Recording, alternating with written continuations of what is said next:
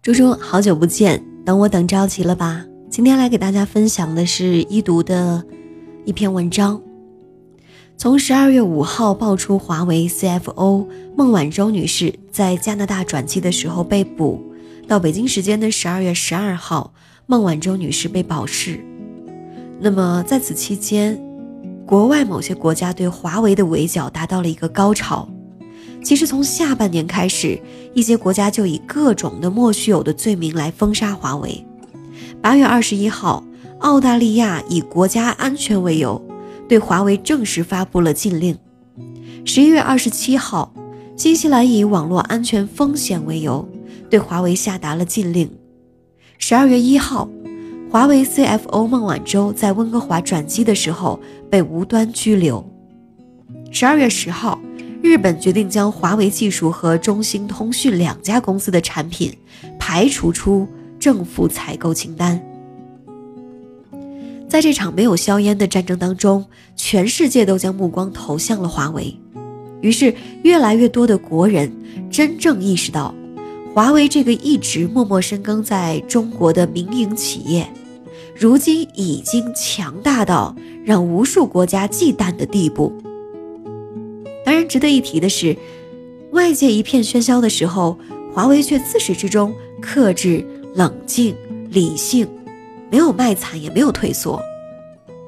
但是，克制并不意味着忍气吞声、软弱可欺。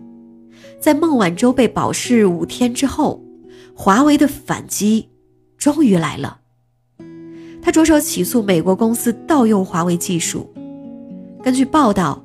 日前，华为正式在美国起诉 T-Mobile 电信运营商，要求赔偿八千万。T-Mobile 并未购买华为的技术专利，却是在偷偷的使用华为的专利技术，一边叫嚣着让华为退出美国市场，一边无力掩盖本国运营商对华为技术的依赖。那么，对美国来说，这次打脸真的是有点疼哈。那么，在向美国亮剑之后，华为转过身来开始和日本算账，取消对日本公司的订单。根据有关报道，日本安川公司表示，在华为事件发生后，华为冻结了对其工业设备的订单。那目前，该公司向华为提供的所有机器订单都已经暂停。据悉，上一年安川公司收入的百分之二十三来自中国，如今华为取消订单。安川公司必将遭受重大的损失。目前，它的市值已经下跌了百分之四。针对新西兰对华为的五 G 禁令，华为新西兰首席执行官在媒体上直接开杠。他说：“华为有权参与公平竞争，新西兰商业应该建立在最好的技术之上，华为也应该得到更好的对待。”翻译一下啊，意思就是，别家技术都不行，不用华为，你想在全球五 G 浪潮中垫底吗？不得不说，真的很霸气。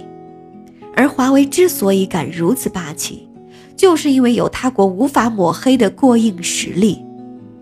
现在美国境内的四 G 通讯设备当中。华为生产的通讯设备占了大约百分之四十五。那根据欧盟委员会的统计，二零一七年华为研发经费位居全球第六，就连苹果需要花钱使用华为的专利都高达了四百六十九件。在日本，华为的市场占有率达到了一二名，那么足足有一百五十个国家全靠华为通讯。美国等国家怎么都不会想到，原本为了封杀华为，反而让这个实力铮铮的中国企业一战成名。那就在近日，华为又获得了葡萄牙订单，至此，华为在 5G 方面已经拿到了二十三个国家运营商的订单，在全球通讯企业当中名列前茅。不久前，在伦敦举办的全球移动宽带论坛上。英国电信首席架构师评论：迄今为止，真正有资格被称作 5G 供应商的公司仅有一家，那就是华为。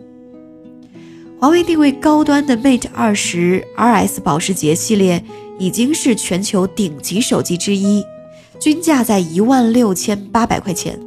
这款手机在论坛一亮相就引起了尖叫。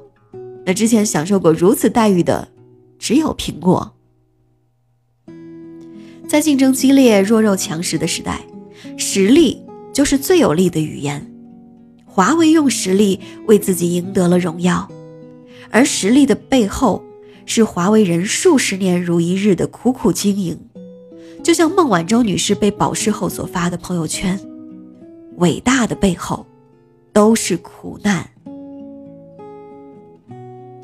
从只有一间办公室的小企业，到被国外公司污蔑技术抄袭，到被内部员工背叛，到现在被各国封杀，几十载风雨锤炼了华为，让它由弱小变得强大，成为挺直腰板在国际上昂首阔步的中国企业。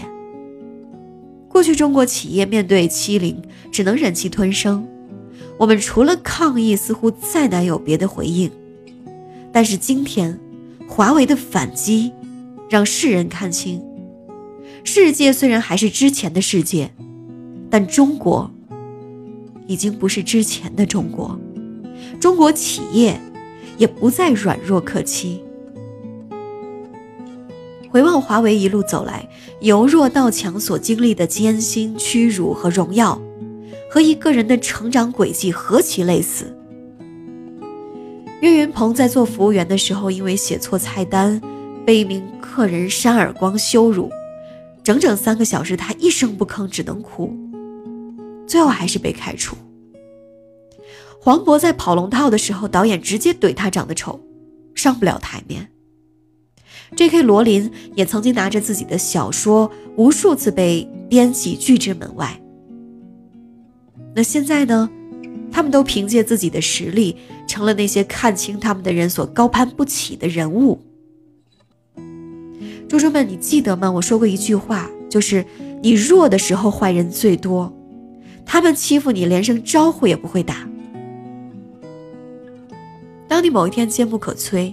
曾经的苦难就会成为光灿灿的勋章，也会成为打向恶人最疼的巴掌。奇葩说中说，一个弱者想要在黑暗中崛起，唯一的方法就是去尽量的发光。这句话往大了说，同样适用于国家。在今天，在孟晚舟被羁押后不久，国家安全局依法扣押了加拿大前外交官康明凯。几天以后，孟晚舟被释放。不过十几年，外交手段巨大的差异背后是国家实力的今非昔比。这个世界很残酷，你要么变强改变一切，要么一直做被伤害的那一个。无论个人、企业还是国家，莫不如此。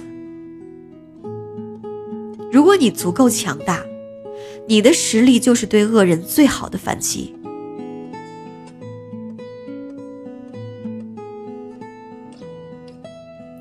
所以，猪猪，那经过最近这些新闻的一系列报道，我们都有一个很强烈的愿望，就是要支持国产，支持中国的企业，支持我们民族的骄傲企业。因为当今世界，我们中国的科学家，我们中国的企业，已经可以超过世界，领先世界很多很多。你不用再觉得国货不好，每天追逐于国外的那些产品。其实我们的国货。早就超过了国际水准，所以从今天开始，把崇洋媚外这几个字的行为隔绝掉。我们要把钱花在自己的民族企业上，而不是花钱去养别人的儿子。所以我也在一直分享。我们的民族企业就是护肤界的华为，我不知道你之前有没有听说过。很多人也一直在说，你为什么一个节目的主播要不断的分享产品？很简单呀，我就是希望中国的产业、中国的企业可以强大，而且在护肤品这一块儿，我们中国的在护肤消费的领域达到了一万亿，而百分之五十的财产被外国人骗走了，凭什么？中国的护肤产品，中国的科技水平已经早早领先于那些大牌，所以从今天开始，关注一下中国企业，关注我的微信公众号“猪猪陪你补情商”，啊，你可以看到相关的一些推荐，有关于中国制造、中国企业的，只有我们消费者支持中国企业，中国企业才会不断强大。唇亡齿寒的道理，我相信我们每一个人都会懂，所以我们都要加油。